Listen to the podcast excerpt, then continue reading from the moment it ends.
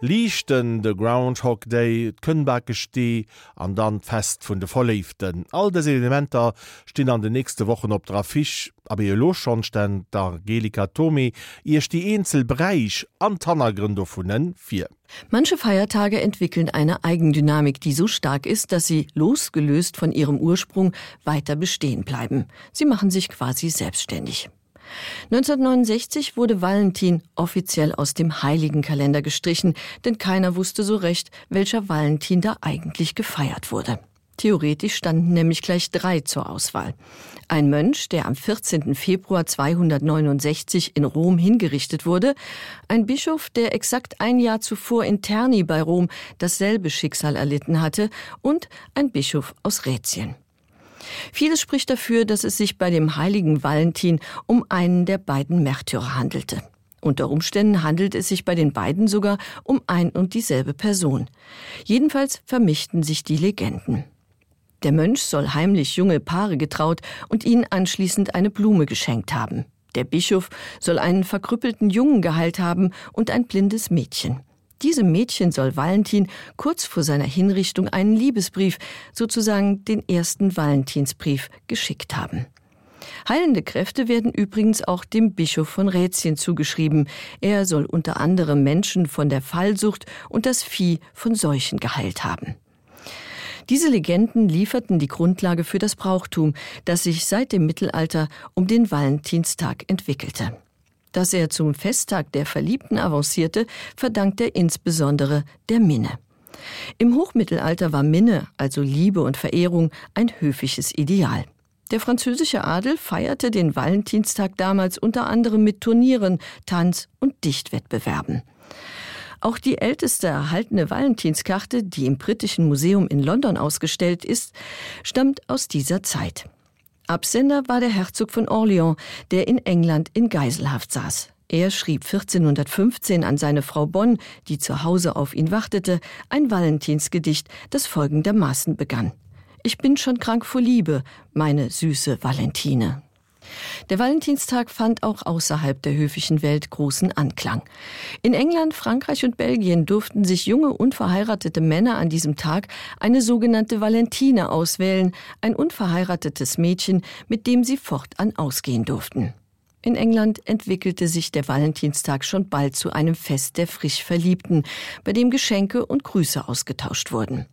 Ende des 17. Jahrhunderts hatte sich der Brauch bis nach Amerika verbreitet, wo 1840 die ersten gedruckten Valentinskarten in den Handel kamen. Wer kein Talent zum Reimen hatte, konnte auch auf Bücher zurückgreifen, die fertige Texte lieferten. Valentinsgrüße und Süßigkeiten, gern auch anonym verschickt, machen seither am 14. Februar unter Verliebten die Runde und Blumensträuße. Blumen wurden schon im Mittelalter zu diesem Anlass verschenkt. Zur Hochsaison für Floristen entwickelte sich der Valentinstag aber erst in den USA. Der Trend machte sich nach dem Zweiten Weltkrieg auch in Europa breit. Ein europäischer, genauer gesagt italienischer Brauch hat sich in den letzten Jahren vom Valentinstag losgekoppelt. Die Liebesschlösser, die man an zahlreichen Brücken findet, wurden ursprünglich am Valentinstag angebracht. Der Valentinstag hat inzwischen auf allen Kontinenten Fuß gefasst. Das Brauchtum ist bis nach Japan vorgedrungen und das, obwohl es hier bereits zwei Konkurrenzfeste gibt. Zum einen den japanischen Tag der Verliebten, der am 7. Juli gefeiert wird, zum anderen den Heiligabend, der in Japan zur Date Night, zur Nacht der Rendezvous mutiert ist. Während die einen nicht genug bekommen können von den Festen für Verliebte, werden sie anderswo verbannt. In einigen muslimischen Ländern wie Saudi-Arabien sind die westlichen Valentinsbräuche strengstens verboten. Valentin ist nicht nur der Schutzpatron der Verliebten, sondern auch der Schweine. In dieser Funktion wird Valentin in Luxemburg alljährlich gefeiert. Früher wurden am Valentinstag Schweine gesegnet und in der Kirche Kinnbacken aufgetürmt, die anschließend versteigert wurden. In den 60er Jahren wurde dieser Brauch in Bövingen wiederbelebt. Hier kommen seither am Sonntag nach dem 14. Februar geräucherte Kinnbacken unter den Hammer. Der Erlös fließt in die Kirchenkasse. Am 14. Februar wurde ursprünglich auch Maria Lichtmess gefeiert. Das Fest wurde jedoch im 7. Jahrhundert auf den 2. Februar vorverlegt. Am 40. Tag nach Weihnachten, so heißt es im Neuen Testament, begaben sich Maria und Josef mit Jesus nach Jerusalem. Hier wurde das Fest, das ursprünglich Mariä Reinigung heißt, Anfang des fünften Jahrhunderts eingeführt. In Rom feierte man Mariä Reinigung seit 650 unter anderem mit Lichterprozessionen. Im 11. Jahrhundert entstand der Brauch, die Kerzen für die Prozessionen zu weihen.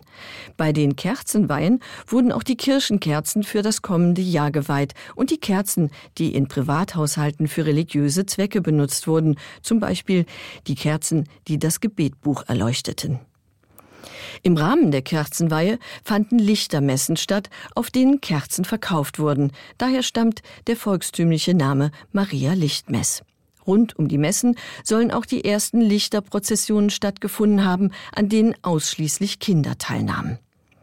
Der Heischebrauch, der an Lichtmess in Luxemburg gepflegt wird, wenn die Kinder mit ihren Lichtbängelchen lichten gehen, singen und um Süßigkeiten heischen, hat nur indirekt mit Maria Lichtmess zu tun. Im Mittelpunkt dieses Brauchs steht der Lever Herrgottsplierschen, der heilige Blasius, einer der 14 Nothelfer, dessen Gedenktag am 3. Februar im Kirchenkalender verankert ist. Bis in die wilden 60er stand Maria an Lichtmess im Mittelpunkt bzw. an Mariä Reinigung. Diese Reinigung ist ein jüdischer Ritus, der darauf fußt, dass Frauen nach der Geburt als unrein galten. Maria soll 40 Tage nach der Geburt ihres Sohnes im Tempel von Jerusalem ein Reinigungsopfer in Form von Tauben dargebracht haben. Aber das war nicht der einzige Grund, der Maria und Josef in den Tempel führte. Sie lösten dort auch Jesus aus, der traditionell als erstgeborener Sohn Gott gehörte. Zu diesem Zweck wurde Jesus zunächst vor Gott dargestellt und dann losgekauft. 1969 entschieden die kirchlichen Würdenträger, das Marienfest in ein Fest zu Ehren von Jesus umzuwandeln. Seit seiner Uminterpretation heißt Lichtmess im offiziellen Sprachgebrauch Darstellung des Herrn. Neben der religiösen Bedeutung hatte Lichtmess lange auch eine rein praktische. An diesem Tag endete das Dienstjahr der Mägde und Knechte.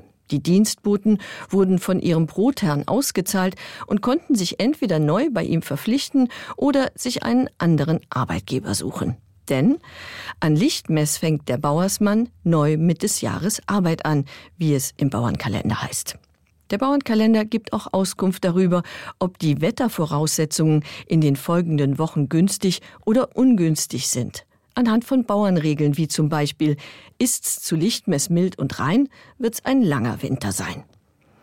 Diese Voraussagen beruhten auf Naturbeobachtung. Als Wetterfrosch musste unter anderem der Dachs herhalten. Wenn er an Lichtmess mittags aus seinem Bauch kroch und seinen Schatten sah, standen die Chancen auf einen frühen Frühling schlecht. Deutschsprachige Auswanderer exportierten diese Bauernregeln nach Pennsylvania. Da es dort keine Dachse gab, delegierte man die Aufgabe kurzerhand an Murmeltiere. Seit 1882 feiert man am 2. Februar in Punxsutawney den Groundhog Day. Punxsutawney Phil, der durch die Filmkomödie und ewig grüßt das Murmeltier Berühmtheit erlangte, wird auch in diesem Jahr wieder befragt.